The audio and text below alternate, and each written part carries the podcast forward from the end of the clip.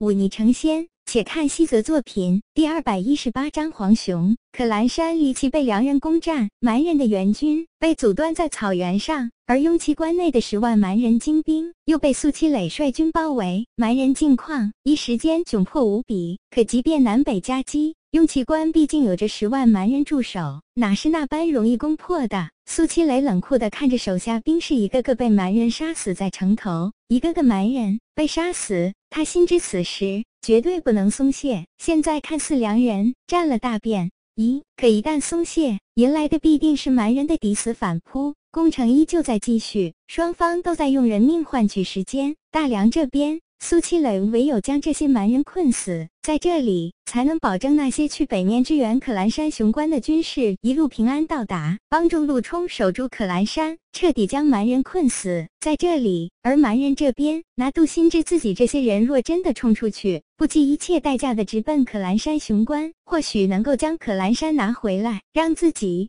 这些人逃回草原，可那之后呢？自己兵败，被逐出大梁，且不说会不会被责怪自己的失误，致使老师的一番谋划化作泡影，自己还有什么脸去见他？所以他选择了死守，也是能选择死守。只有死守这里，等待北面的蛮人军队将可兰山攻破，来这里支援自己，解掉这围城之困，自己便可以趁机大开南城门，与城外良人军队正面一战。哼，正面交手，大隋男儿怕过谁？攻下这支良人队伍，接下来便是平州城。双方都在等，都将赌注压在了可兰山雄关之上。而此时，可兰山雄关下的火焰已经渐渐熄灭。蛮人踏着被烧得焦黑一片的同胞尸体，继续开始下一轮攻城。休息一阵，重新恢复了体力的陆冲和秦卷等兵士，重新提起刀，冷冷地看着下面的蛮人扛着云梯攻来。接下来便又是一场惨烈的厮杀。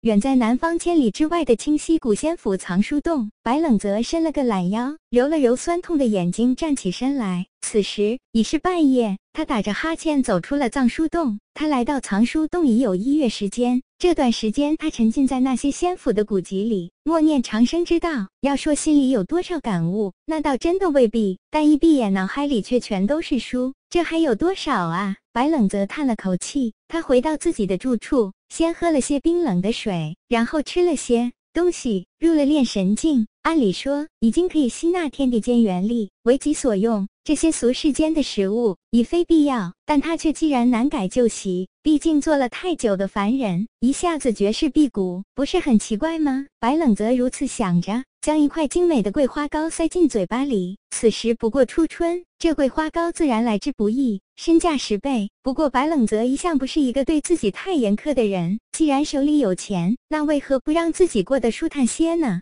他扭扭脖子，准备上床好好睡一觉。可刚闭上眼睛没多久，就听腰间兔笼里的二白低声说道：“不对，好重的妖气！妖气！”白冷泽一下子精神起来，这是什么地方？这乃是仙家重地清溪谷，怎么会有妖气？应该是在西面。二白一双猩红色的眸子瞪得滚圆，出口道：“小子，有没有兴趣去一趟后山的禁地？”禁地！白冷泽眼角一跳，当日叶凡真脸色认真的警告。他不许去后山的场景浮现在眼前，被安娜下许久的好奇心升腾起来，让他心里痒得仿佛猫挠一样。再加上此时二白的蛊惑，走去看看到底是什么妖怪这么猖狂，居然敢在仙人堆里撒野。白冷泽翻身下地，迅速穿好衣服，将云起剑背负在身后。小心翼翼地朝着后山赶去。后山并不算远，而且清溪谷乃是道家清修之地，哪里会有人敢胡来？所以根本就不需要地。子放上，白冷泽之所以小心翼翼，也不过是防备那些半夜三更不睡觉的老道士罢了。一路平安无事，白冷泽悄无声息的来到了后山。今夜乃是十五，月亮分外的圆，皎洁的月光照射下来，恍如白昼。白冷泽脚步轻快的攀岩而上。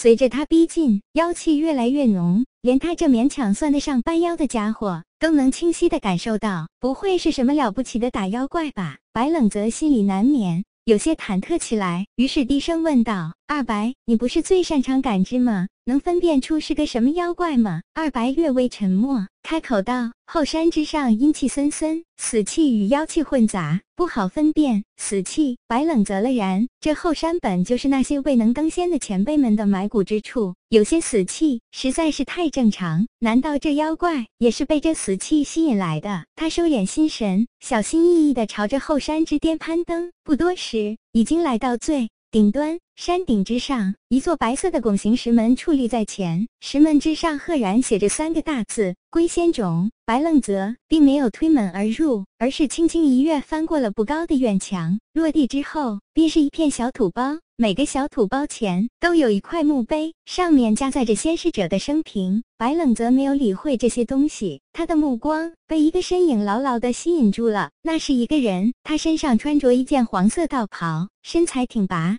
正默默地看着一块墓碑。白冷则能清晰地感受到，这磅礴大气的妖气正是从此人身上散发出来的，只是离得近了。似乎他的身上还有另外一种玄而又玄的感觉，仿佛一股清泉，又仿佛一道云朵，让人见之心生惬意。白冷则对自己这个想法暗暗啧舌，这难道就是书中所云的清净境？有一次，就在白冷则思考自己是不是快些离开的时候，这道人突然一笑，转过身来，白冷则看清了他的面容，深吸一口凉气。皎洁的月光下，这道人的明明。是人身穿着清溪谷的道袍，可那张脸却分明长满了黄色的长毛，嘴巴前凸，看起来是狗非狗，是狼非狼，果然是妖。白冷则忍不住退了一步，将手藏到身后。你明明是个半妖，为何会惧怕于我？更有意思的是，你居然在身边带了个妖怪，哦，还是一头了不起的天妖，真是奇也怪哉！这道人笑了两声。脸色一正，说道：“你这半妖来我清溪谷有何企图？”白冷泽微微眯眼，没有急着回答，却听二白开口道：“我当是什么妖怪？原来是只黄熊。”黄熊。白冷泽眼角一跳，圣人死而化黄熊的黄熊。却听二白叹了口气，接着说道：“我知道了，你这家伙是这清溪谷后山那些一辈子渴望登仙却不得的仙人死后怨气所化，难怪有着。”